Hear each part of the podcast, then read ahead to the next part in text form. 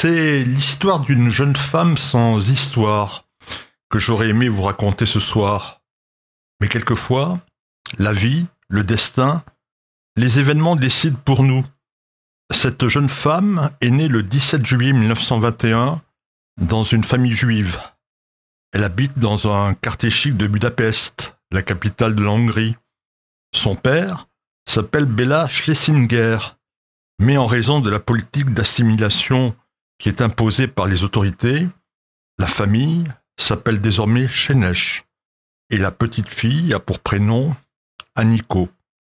À six ans, elle perd son père, et elle sera toute sa vie traumatisée par ce drame.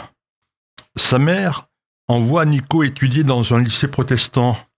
C'est une élève intelligente, et on peut dire très douée.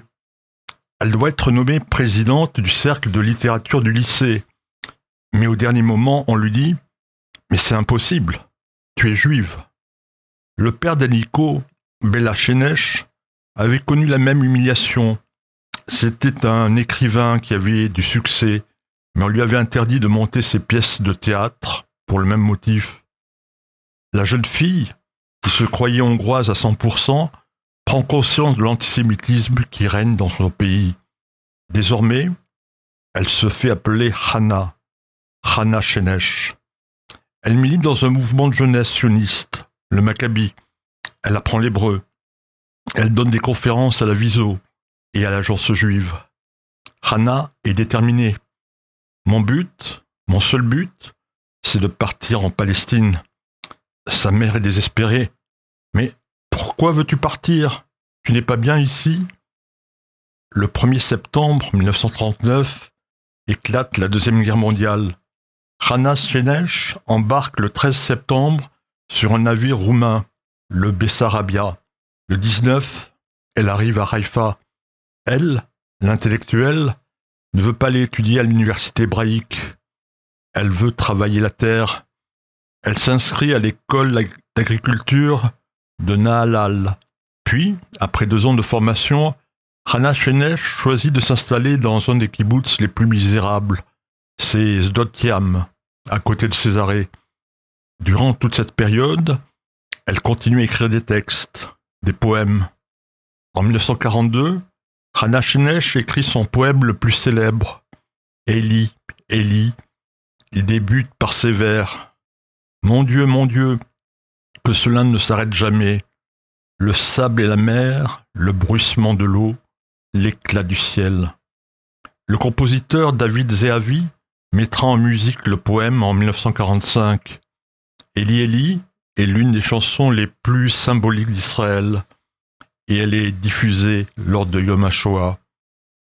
Quand Hannah Senesh écrit Eli Eli, des nouvelles terribles parviennent dans le Yishuv on apprend que les nazis sont en train d'exterminer les juifs en Europe. Hannah Shenesh veut agir. Justement, les Britanniques font appel aux juifs qui sont en Palestine. On a besoin d'envoyer en Europe des jeunes qui connaissent parfaitement la topographie des lieux dans certains pays et qui bien sûr en parlent la langue.